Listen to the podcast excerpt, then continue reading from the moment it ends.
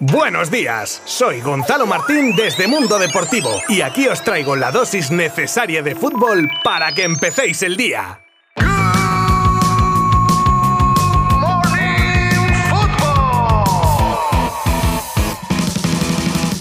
Feliz Navidad a todo el mundo. Viernes 23 de diciembre. Cerramos una semana más de información futbolera en Good Morning Football, con muchos temas encima de la mesa. Como destacado, hablaremos de la entrevista que ha concedido la porta a Barça TV y os contaré varias cosillas al respecto. Pero es que además tenemos más resultados de una nueva tanda de partidos de la segunda fase de la Copa del Rey y la última de esta ronda, ya que hoy mismo, como siempre os digo, será, es o habrá sido el sorteo de los 16 avos de la competición del CAO, donde ya estarán incluidos Barça, Madrid, Betis y Valencia. Madrid, por cierto, que ya sabe el precio para Enzo Fernández. Francia le pide a la FIFA que investigue los insultos argentinos, palabras de Ansu Fati sobre Messi y terminaré contando cómo queda el ranking FIFA tras el Mundial de Qatar que viene con alguna que otra sorpresa. Os habla Gonzalo Martín desde Mundo Deportivo y comenzamos con todo desde ya. Vamos con las palabras del presidente del Barça a todas las preguntas a las que se enfrentó ante las cámaras de Barça TV. Uno de los temas de los que más se habla es de la posible vuelta de Messi y era contestado por la porta y la verdad es que enfrió completamente la opción de refichar al crack argentino. Dice que no quiere generar expectativas por la dificultad que tendría ese fichaje. Ante la opción que se le plantea de activar alguna palanca para ello, contesta que las palancas se activaron para salvar al club, no para fichajes. Y después de dejarnos a muchos con las ganas de poder volver a ver a Leo Messi de azulgrana, la porta tiene también palabras para Xavi Hernández, muy cuestionado desde varios sectores tras la eliminación europea del equipo. Pues bien, el presidente deja claro que Xavi para él es el mejor entrenador del mundo, que está encantado y que muy importante para la meroteca. Su continuidad no dependerá de los títulos ya que su proyecto ha empezado este año y está superando las expectativas que tenían puestas en él, que tiene la total confianza del club y le ayudarán en lo que haga falta. En otro orden de cosas, el presidente del Barça habló de otras secciones del club. No hay que olvidar la cantidad de deportes que abarca el Barça. Entre otras muchas cosas, elogió al equipo femenino de Giralde, dejando claro que están invirtiendo en él para que siga el ritmo. También tuvo palabras para Jasikevicius, entrenador del primer equipo de baloncesto, al que reta, entre comillas, a que consiga la Euroliga y de la huelga del día 31 dice ser conocedor de la problemática de los trabajadores de Barça TV con Telefónica y que están trabajando para solucionarlo.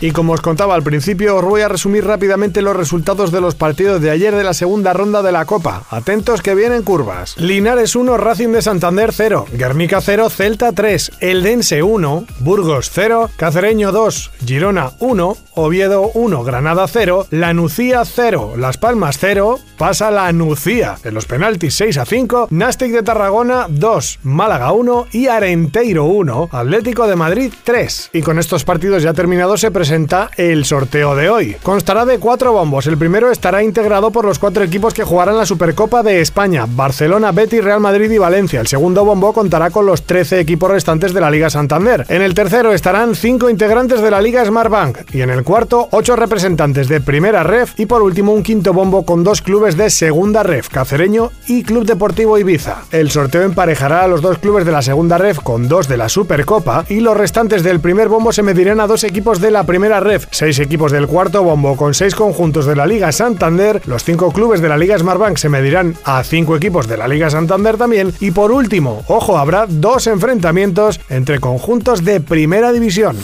Y vamos ahora con el Real Madrid y su incansable búsqueda de jóvenes jugadores. Llevan ya muchos meses con la renovación de un centro del campo histórico, pero al que se le irá acabando la cuerda en algún momento, digo yo. Con Camavinga y Chouameni, los próximos objetivos son Bellingham y por último Enzo Fernández, que la ha partido en el Mundial. Pues bien, si se decantasen por el argentino ya conocen su precio, que ha dejado claro el diario a bola, y sería de 120 millones, o sea, la cláusula, con un Benfica que no contemplaría menos de esa cantidad. Por cierto, que esto no lo digo como algo típico que se dice en las negociaciones, es que el club portugués ya ha rechazado una oferta por Enzo de 100 millones. El Benfica sabe de la cotización de su jugador al que tiene atado hasta 2027 y que en la pelea de equipos como Real Madrid, PSG, United, Chelsea o City por él podrían engordar la cifra hasta esos 120 millones, lo que de producirse se convertiría en el sexto traspaso más caro de la historia.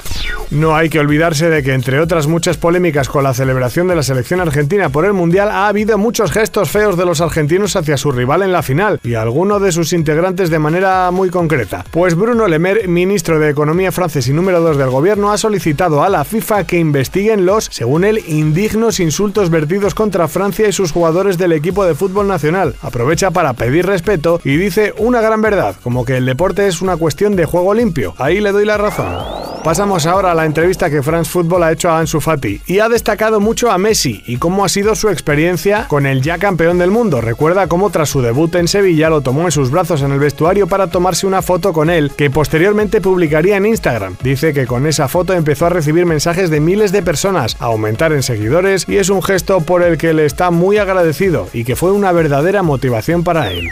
Vamos ahora con el cierre de esta semana y como os he dicho en el sumario tenemos la actualización del ranking FIFA tras el Mundial de Qatar y ha habido cambios. No sé si los que muchos estaban esperando, pero es que a pesar de que Argentina haya levantado el trofeo no está donde mucha gente cree. Vamos a ir de menos a más en el top 10, ¿vale? Pues la roja es precisamente quien se coloca en esa décima posición, aclarando que justo por encima de Marruecos que ha subido 11 posiciones como era de esperar. En novena posición está Portugal, Italia octava, Croacia séptima, Países Bajos en lugar, Inglaterra sube al quinto puesto, baja Bélgica tras el batacazo mundial al cuarto escalón. Y en el top 3, Francia se lleva la medalla de bronce y aquí viene lo curioso, ya que Argentina se queda en la segunda posición de un ranking que lidera Brasil, 15 puntos por encima de los argentinos campeones del mundo.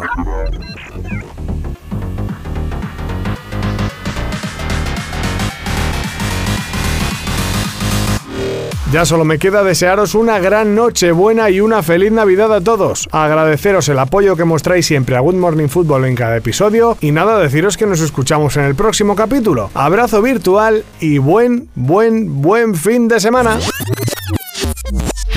Mundo Deportivo te ha ofrecido Good Morning Football, la dosis necesaria de fútbol para comenzar el día.